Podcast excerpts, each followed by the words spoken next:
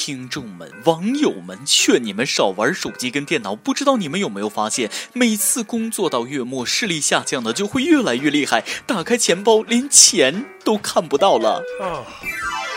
各位听众，大家好，欢迎收听由网易新闻首播的《每日轻松一刻》。看不到钱是小事，我是月末连钱包都找不着的主持人大波。眼神不好是病得治。听说重庆的警察能让哑巴开口说话了，能顺便帮我治治钱包里看不见钱的病不？据媒体报道，本月二十四日，重庆一名大师正抓着一名男子在看手相，地上一张纸上写着“哑巴大师免费算命”，还有人在一旁翻译。民警批评算命人员通过算命诈骗钱财是违法的。哑巴大师一时心急，脱口而出：“我是免费算命，不要钱。”果然，这是一个聋子听了沉默，瞎子看了流泪的故事。俗话说：“狗急了跳墙，兔子急了咬人，哑巴急了张口说话。”意外不？惊喜不？这就是咱们警察的力量，免费为失声多年的老人治好了病痛，连医生都自愧不如啊！然而，在现场目睹全过程的盲人按摩师表示，让哑巴说话不算什么。当看到警车飞驰而来，他马上告诉讨钱的瘸子通知哑巴大师一声。可这瘸子胆儿小，一听警察来了，拔腿就跑。道理我都懂，假装残疾人不就是为了博取他人的同情心吗？但我有件事很不明白，算命的不装瞎，装什么哑巴？算命得用嘴说吧？你不说话怎么给人算命？而且你说你装哑巴就矜持一点，美人计都没用，怎么就招了呢？就这职业操守，以后还怎么在这儿混？让讨钱的假瘸子怎么看你？让卖出土文物的假民工怎么看你？他们是万万没想到，平时伶牙俐齿的哑巴见了警察，他也哆嗦呀。通过这件事，可以充分证明，警察可以治疗大街上各种假扮残疾来骗取钱财的残障人士。说到这儿，肯定有听众想说，人家哑巴大师不是免费算命吗？也没谋财呀。送你俩字儿，呵呵。你要是真这么想，那就是太年轻了啊！下次你自己去试试，算了命，开了光，还想不给钱？我跟你说，我上次被打的地方到现在还青着呢。像这种情况，还真得让警察叔叔好好治治啊！我们的同情心就是被这些人慢慢消耗光的。在这里，还是要跟我们的警察道一声辛苦了，大事儿、小事儿都得麻烦你们，吃个榴莲都得让你们跟着操心。日前，南京某小区有住户报警称闻到臭味，可能有人家中燃气泄漏，警察迅速到场，挨家挨户查看，终于找到臭味来源。原来有一户人家正在屋内吃榴莲，看到这么多人一起找上门，他们还一脸蒙圈，榴莲。光是说这两个字，我都能闻到一股别致的味道扑鼻而来。所以每日一问来了，听说榴莲是一个十分极端的水果，有人喜欢的不得了，有人讨厌的不得了啊！弱弱的问一句，各位有能接受榴莲的味道吗？不知道各位能不能接受，反正我是无法接受榴莲的味道。最让我无法理解的是，居然那么多人能闻出来香味儿，怎么能是香味儿呢？哎，也可能是我自己的问题，天生穷命，吃不了十块钱以上的东西，一吃就拉肚，无法享受这种高级水果。但那么多人给我安利榴莲是个好东西，其实我也动心了。记得上次为了突破自己的极限，为了能够早日吃一口榴莲，我就买了一盒臭名昭著的鲱鱼罐头锻炼一下自己。听网上说加热鲱鱼罐头味道会更加的浓郁，我就在锅里炖上了。没想到炖了没五分钟，就听到门口有人打电话报警。喂，幺幺零吗？我对门邻居好像出事了，都臭了，要不你们过来看看？不能再说下去了，太味儿了，原谅我的懦弱，不得不向臭名昭著的榴莲势力低头啊！除了服吃榴莲这一家，下面这一家我更服。要说天下之大，真是无奇不有。金华一户人家兄弟姐妹十三人，排行最小的是一对双胞胎。这十三个兄弟姐妹的属相竟然凑齐了十二生肖，非常神奇。曾经去申请过吉尼斯纪录，吉尼斯回应：吉尼斯纪录是世界性的东西，十二属相只有中国才有，这个跟吉尼斯纪录有点不相关。啥？吉尼斯记录是世界性的东西？要是这样，不如看看他们星座，说不定凑够十二星座，那也可以吉尼斯。其实就算没申请到世界纪录，这一家人也够厉害。我们一家人都没凑齐十二生肖，人家父母俩人就把十二生肖凑齐了。肯定有网友觉得生这么多孩子，生活肯定揭不开锅了。其实你错了，用脚后跟想想，十二个孩子过百天的时候得收多少红包？十二个孩子逢年过节的时候得收多少红包？十二个孩子办升学宴的时候得收多少红包？十二个孩子结婚的时候得收多少个红包？十二个孩子的孩子再过百天的时候得收多少红包？我就问你，碰上这样的亲戚，你怕不怕？恭喜发财，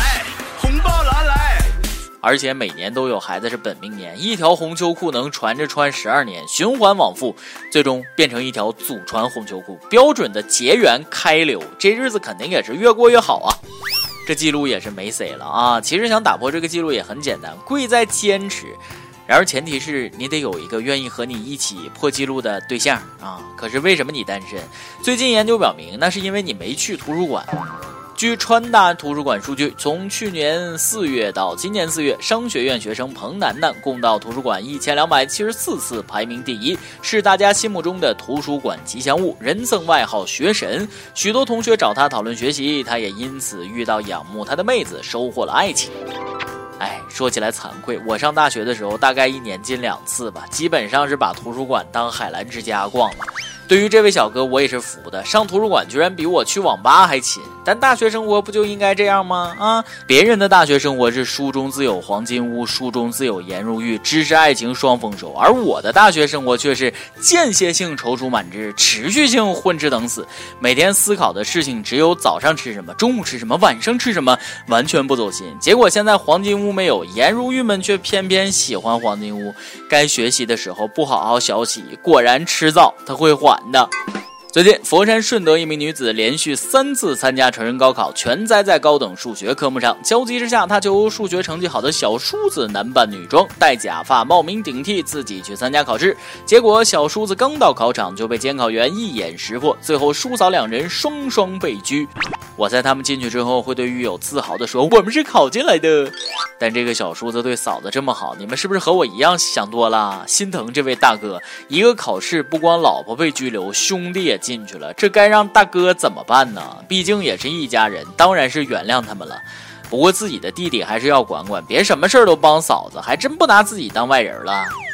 近日，一个婚礼现场，伴娘居然在脖子上挂支付宝的二维码收份子钱。新娘的婆婆当众要求伴娘取一下收钱码。伴娘澄清是为了方便，并不是向宾客要钱。和新人商议过，不少年轻网友觉得毫无违和感，但一些长辈不认可。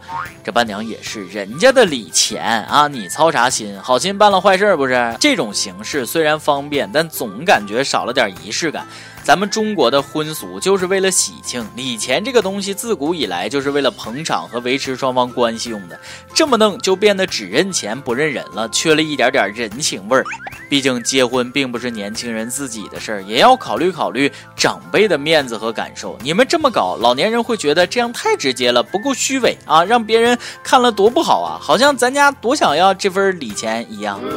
说起结婚，五一就要到了，又到了一年一度的破产假日，你们的礼金都准备好了吗？如果没准备好，听完今天的轻松一刻，赶紧存点钱吧。今天你来阿榜，跟阿榜咱们提问了啊，你做过弊吗？被抓过吗？你的作弊方法是什么有 CCTV 一焦点访谈说了，考试我从来不作弊，因为我的成绩一直很稳定。作弊对自己不负责，对自己的成果不负责，对老师的付出不负责。我就是我，从不作假的我。成绩一直很稳定，像你这样一直能稳坐倒数第一，还这么乐观正直的好同学，真是不多了。安徽省巢湖市手机网友说了：“我作弊从来都是大大方方的，因为总结出你越隐蔽、越掩饰，老师越喜欢看你，反而你就把准备好的答案或同学给的答案就放在卷子下面，大胆的看，大胆的抄，老师还以为你在认真的思考写卷子呢，没毛病。如果老师凑近了看的话，这就是在考验你的应急能力了。手快可以直接收起，手慢的话就把答案纸变成草稿纸的样子。如果是文科的话，那我没话说了，因为我是理科的，答案字少，没等老师来就已经抄完啦。”考场老司机啊，大家都听到没有？千万别报文科，打小抄都没有理科方便呐。一首歌的时间。网易广东省广州市手机网友说了：“我听轻松一刻有好几年了，记得还是你介绍给我听的，因为你怕我一个人很闷，非常感谢你。记得我认识你有七年了，在一起五年，分开了两年。现在的我打算放过我自己，走向幸福。我也祝福你跟你的他幸福。我想点一首庄心妍的《放过自己》，而我也准备接受另一个人。祝我幸福吧！再见了，我的过去，欢迎我的未来。”这位姑娘，希望你能够说到做到，勇敢的和过去说再见，带着笑脸迎接自己的未来。最后，祝你幸福。由电台主播想要当地原汁原味的方言播轻松一刻，并在网易和地方电台同步播出吗？请联系每日轻松一刻工作室，将您的简介和录音小样发送至 i love 曲 at 幺六三点 com。